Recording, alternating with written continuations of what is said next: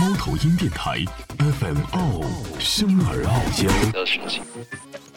后来我又发了一条微博，我不知道你有没有看见，嗯就是你可能看着了，就是我就是指这个节目哈，但是我当时没没点名，我说一个曾经被我寄予厚望的音乐节目，居然糊到连妈都不认识了。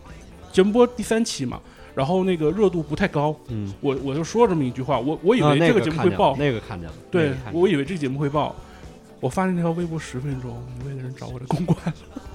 说胡老师，您觉得这个节目不好看吗？我不知道怎么回答。他们的那个一个可能是点吧，发现我这条微博了。我我还没点这名是谁，我我我我我也有可能是说我是唱作人啊，我也有可能是说中国新说唱啊，但或者是 但是说实话，中国中国会那个节目有意识到但吧？嗯，说实话，综艺还是综艺。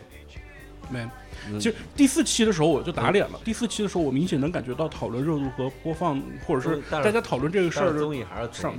对你看那个我我偶像，我就拿我我就我偶像，我看的仔细嘛。是我偶像跟这反光镜一上去，嗯反光镜那舞台啥都没有。我偶像这个好家伙，这大花咔咔花火就出来了，嗯，都是需要钱的。都是需要一个这个所有的事儿，好像嗯不熟悉咱们这个，就稍微熟悉咱们这行业的人，到这个步，那都是需要钱的，人都对都都是需要花钱的。要钱。嗯，所有道具、灯光、舞美都是成本。所以说嗯，那是不是白给放的？谁晋级谁给放一花火。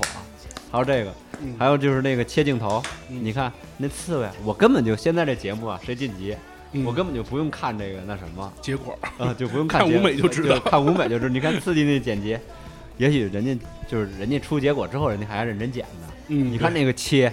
切他们仨人唱歌那个白日梦蓝啊！哎呦，我说这个这肯定晋级了，我媳妇儿都能猜着，现在 就是说这有点有点蒙不蒙不过去了啊！这这李卫。